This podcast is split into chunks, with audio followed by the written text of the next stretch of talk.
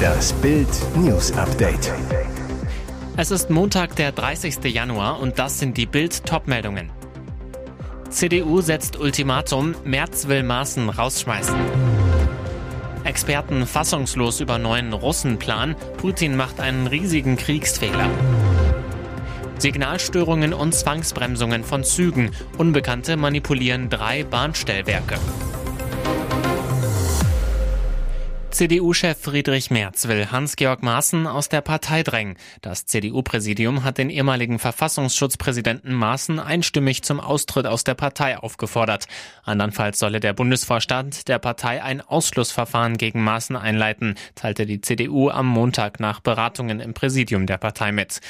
Vergangene Woche hatte bereits CDU-Generalsekretär Mario Chaya Maaßen aufgefordert, aus der Partei auszutreten.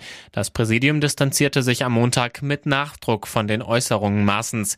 Immer wieder gebraucht er die Sprache aus dem Milieu der Antisemiten und Verschwörungsideologen bis hin zu völkischen Ausdrucksweisen, heißt es in dem Beschluss. Maaßen sei offenkundig nicht am Wohl der CDU gelegen. Er verstoße laufend gegen die Grundsätze und Ordnungen der Partei. Für seine Äußerungen und das damit zum Ausdruck gebrachte Gedankengut ist in unserer Partei kein Platz, betonte das CDU-Präsidium. Das Gremium sei einstimmig der Auffassung, dass Maaßen die Partei zu verlassen hat. Ist Kreml-Diktator Wladimir Putin dabei, einen gewaltigen Kriegsfehler zu begehen? Seit Wochen warnen Beobachter, dass Russland im Frühjahr eine Großoffensive gegen die Ukraine starten will. Dabei könnten die Russen sogar versuchen, erneut die Hauptstadt Kiew zu stürmen. Nun kommt heraus, um den westlichen Panzerlieferungen an die Ukraine zuvorzukommen, könnte der Kreml seine Offensive vorziehen. Militärexperten sagen jetzt, genau das könnte Putins Truppen zum Verhängnis werden.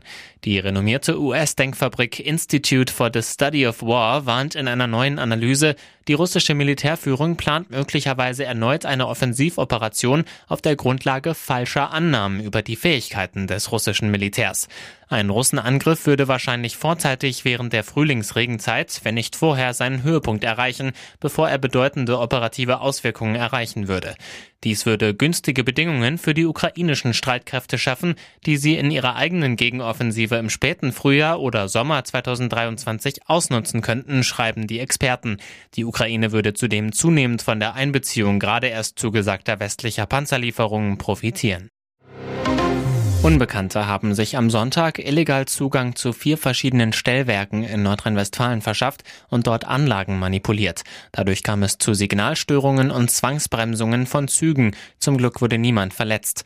Der offenbar gezielt geplante Angriff begann um 5.11 Uhr in Essen-Krei. Nachdem dort Unbekannte in das Stellwerk eingedrungen waren, betätigten sie mehrere Notschalter und legten so das Schienennetzwerk der Deutschen Bahn stromlos. Keine Stunde später attackierten vermutlich der oder dieselben Täter um 6 6 Uhr das Stellwerk im Essener Stadtteil Stadtwald.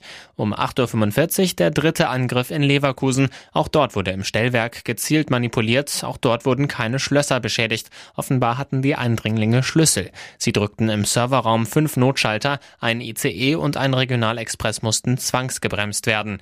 Um 11.50 Uhr erneute Fehlermeldungen und Notabschaltungen. Diesmal ist das Stellwerk am Bahnhof in Schwelm betroffen. Die Polizei Köln hat die Ermittlungen wegen des gefährlichen Eingriffs in den Bahnverkehr übernommen. Der Staatsschutz ist eingeschaltet. Bislang ist nämlich völlig unklar, wer hinter den professionellen Angriffen steckt. Mehr Infos auf Bild.de. Als ein Angestellter mit der Taschenlampe in die Müllpresse leuchtete, sah er unter Bergen von Abfall plötzlich einen Fuß. Dort lag die Leiche eines Supermarktmitarbeiters, der nicht zu seiner Familie nach Hause zurückgekehrt war. Sonntagmorgen, ein Familiermarkt in Norderstedt in Schleswig-Holstein. Die Familie ist auf der Suche nach dem Vermissten zum Laden gekommen. Auf dem Parkplatz entdeckt sie den silbernen Hyundai des Toten. Mit einem Wachmann laufen die Angehörigen anschließend das Firmengelände ab, bis der Blick in die Müllpresse traurige Gewissheit bringt. Nach Bildinformationen war der 69-Jährige als Hausmeister in dem Markt tätig. 40 Feuerwehrleute rücken an, um den Müll mit einem Gabelstapler aus der Presse zu schaffen. Erst dann kann der Tote geborgen werden. Die Kriminalpolizei untersucht jetzt die Todesumstände. Der Wagen des Opfers wurde durchsucht, die Müllpresse beschlagnahmt. Und jetzt weitere wichtige Meldungen des Tages vom Bild Newsdesk. Noch immer gibt es eine große Lücke bei der Bezahlung von Männern und Frauen in Deutschland. Frauen erhalten im Durchschnitt wesentlich geringere Stundenlöhne. Im Jahr 2022 betrug die Differenz 4,31 Euro, wie das Statistische Bundesamt am Montag berichtete.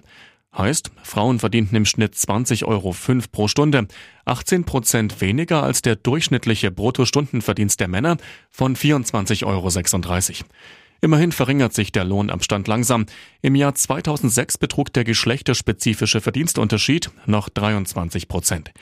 Wegen einer geänderten Methodik lasse sich die Entwicklung jedoch nicht direkt mit den Vorjahren vergleichen. Eine kleine Überraschung, im Osten geht es gerechter zu als im Westen. Der Verdienstunterschied liegt in Ostdeutschland aktuell mit 7 Prozent weit unter dem in Westdeutschland. Dort beträgt er 19 Prozent. Die Unterschiede sind den Angaben zufolge vor allem darauf zurückzuführen, dass Frauen häufiger als Männer in Branchen, Berufen und Anforderungsniveaus arbeiten, in denen schlechter bezahlt wird.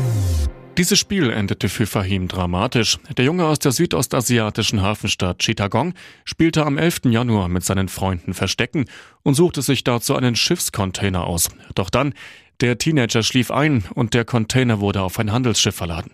Sechs Tage lang schipperte das Kind im Container übers Meer nach Malaysia, wo er im Hafen der Stadt Port Klang entdeckt wurde. Wir nahmen an, dass der Junge in den Container eingebrochen und eingeschlafen ist, sagte der malaysische Innenminister einer malaysischen Nachrichtenagentur. Fahim sei dehydriert und ausgehungert gewesen, habe Fieber gehabt und kam in ein malaysisches Krankenhaus. Ob er schon wieder zurück in seine Heimatstadt ist, ist unklar. Ihr hört das Bild News Update mit weiteren Meldungen des Tages. Bundesfinanzhof lehnt Klage ab. Solidaritätszuschlag bleibt. Rums Urteil. Die Bundesregierung kann nach einer gescheiterten Klage gegen den Solidaritätszuschlag weiter jährliche Einnahmen in zweistelliger Milliardenhöhe aus der Abgabe einplanen. Laut Urteil hat der Bund schlüssig dargelegt, dass die Wiedervereinigung weiter erhöhten Finanzbedarf verursacht, auch wenn die früheren Solidarpakte zur Finanzierung der Einheitslasten ausgelaufen sind. Die Klage berief sich darauf, dass der ursprüngliche Zweck des Soli entfallen sei. Die Abgabe diente zur Finanzierung des Ende 2019 ausgelaufenen Solidarpakts II, mit dem der Aufbau der Infrastruktur in Ostdeutschland finanziert werden sollte. Dem folgte der Bundesfinanzhof jedoch nicht. Im Gesetz zur Rückführung des Solidaritätsausgleichs aus dem Jahr 2019 beschloss die damalige Große Koalition, dass Besserverdiener, die oberen 10 Prozent der Einkommen, den Zuschlag weiter zahlen müssen, die übrigen 90 Prozent nicht.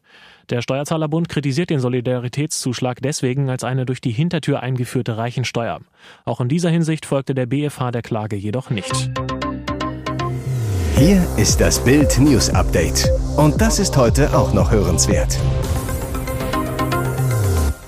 Ukraine fürchtet Putins Mega-Offensive, der Frühling der Entscheidung. Wird 2023 zum Schicksalsjahr für die Ukraine? Seit fast einem Jahr tobt Russlands Krieg in der Ukraine und während einige glauben, er könnte sich noch endlos fortsetzen, gehen immer mehr Beteiligte von einer Entscheidung in diesem Jahr aus. In den vergangenen Wochen haben die westlichen Partner der Ukraine fast 500 Panzer und gepanzerte Fahrzeuge zugesagt, Waffen, mit denen die Ukraine ihr Land von Putins Invasionsarmee zurückerobern soll.